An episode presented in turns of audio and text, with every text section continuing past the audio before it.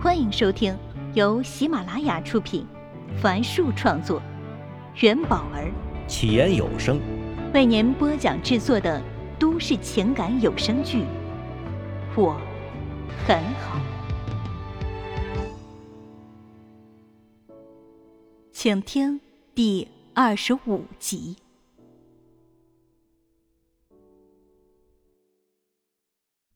陈静低头看了一眼笑笑。放下病历本和药盒，将他抱了起来。时间过得可真快啊！记得自己像笑笑这般大的时候，搬进了这个房子。那时候爸爸妈妈还很年轻，他可以撒娇，可以淘气，可以犯错，可以撒谎，因为他知道爸爸妈妈永远会站在他背后帮他。照顾他，可人生呀，好像是眨眼的功夫。父母都老了，白发苍苍，又布满皱纹，再也不喜欢去远一点的地方。可他为父母做了什么呢？他这么大了。父母至今为他的婚事操心。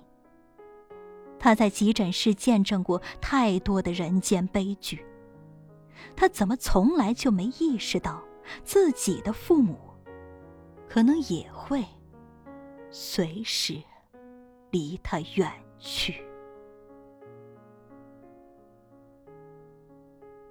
陈静放下笑笑，快步躲进卫生间，双手捂住嘴巴。眼泪却怎么也止不住。这一刻，他觉得自己很不孝。也是这一刻，他很想结婚，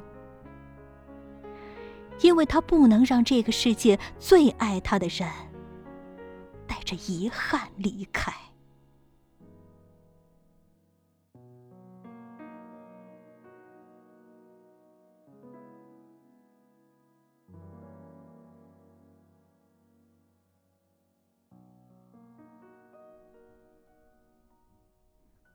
罗大姐的宽容并没有让上官燕好受。午夜十二点，她躺在床上，陷入反复的自我否定，觉得那些把她拒之门外的公司都是对的，她真的没用，一个小小的二手房中介都做不好，亏以前还有脸瞧不上这份工作呢。人就是这样。一旦陷入怀疑，那就会对所有事情产生怀疑，甚至是自己作为主妇的价值。那可是他一直以来深信不疑的骄傲呀。他质问自己：“你为什么辞职做主妇啊？为了照顾笑笑，让他更好的成长。那现在他比别的孩子更加优秀了吗？没，没有。”那你整天整那些优惠打折，收拾整理房间有什么意义？是呀，我整天整那些优惠打折，扫地、拖地、洗衣服、做饭，有什么意义？我是一个彻头彻尾失败的女人。他紧紧捂住了嘴巴，抱着被子，只能以这样的姿势来抵挡体内阵阵钝痛。在迷迷糊糊中睡去，又在迷迷糊糊中醒来。他看了一眼闹钟，已经早晨六点。往旁边一看，丈夫不见了，应该是去晨跑了。起床后，上官燕走进儿子房间，笑笑还在睡梦中。他轻轻抚摸他的脸后，又亲了一口，闻到了儿子身上特有的奶香味儿。他轻轻摇晃儿子：“笑笑，起床了，儿子吱呜一声转了个身。上官燕看着儿子小小的身体，于心不忍。做了一番思想斗争后，用更大的力气摇晃着他小小的身体。笑笑闭着眼睛说：“嗯，妈妈，我还想睡。”笑笑，起床了，我们要学算术。你十以内加减法还没学会呢。嗯，我不想起床。我要睡觉。顾笑发脾气，蹬脚踢到了他，把头埋到了被子里。上官燕心一横，把儿子从床上直接拉下来。笑笑猛然跌坐在地上，愣了几秒后放声大哭：“啊，妈妈，你干嘛？我疼！”顾城刚一进门，就听到了儿子的哭声，来不及换鞋，就跑进房间，从地上抱起儿子，冲妻子埋怨道：“哎，天凉了，小孩子不能坐地上。”笑笑抱紧爸爸的脖子，可怜兮兮的说：“爸爸，我还想睡。”顾城把孩子放在床上，盖上被子，说：“好。”那就再睡一会儿吧，啊！不行！上官燕一把抓起被子，快起来！顾城怒视着妻子：“哎呀，现在才六点多嘛，他八点半才上学呢。以后就六点起床。”上官燕用力的敲了敲儿童书桌：“干嘛？”上官燕指着桌上两本书说：“从现在开始。”每天都要做题。顾城从妻子手里拿了一本叫《幼小衔接一日一练之数学》的习题，翻看了一下。哎呀，这题我都不会。他们班的同学都这么做的，就他不行吗？丈夫毫不退让的说：“那也太早了嘛，他现在还是长个的时候呢。”你是不是每天拍小孩子做游戏拍傻了呀？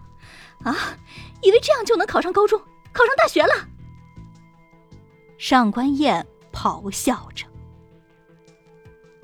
这是妻子第一次用这种语气和他说话，顾城一时接不上话。现在家长最担心的不是高考，是中考，只有一半的学生能考进高中。如果不进一所好的初中，就别想进高中。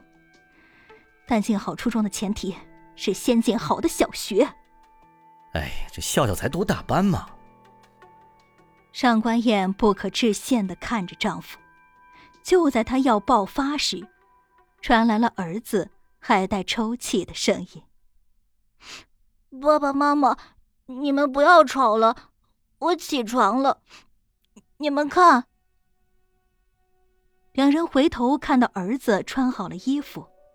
袜子一个高一个低，还穿反了拖鞋。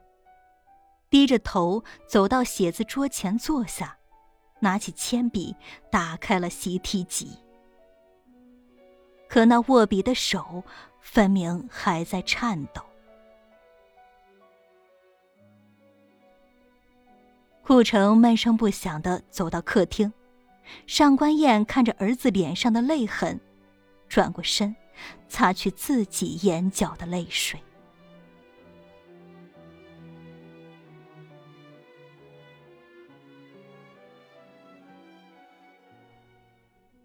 也是那天，上官燕跟罗大姐说，她可能不适应中介工作。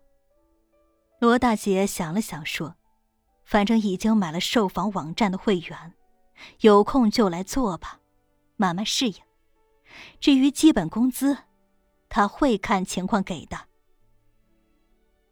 见罗大姐话说到这个份上，上官燕也不好意思再说什么了。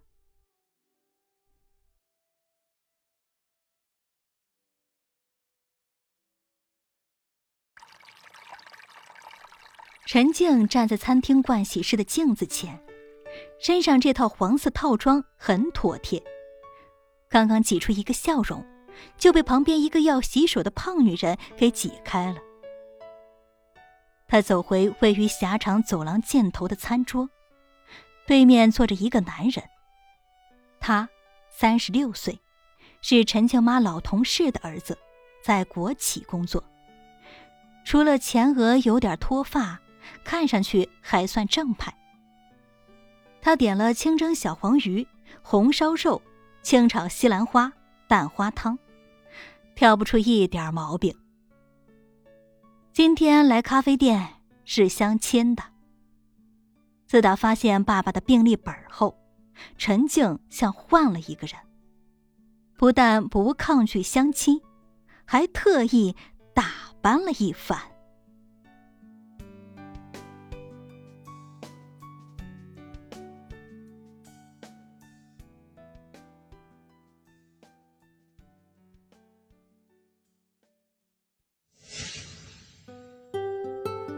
本集已为您播讲完毕，感谢收听。喜欢请订阅，分享给更多的朋友。下集再见。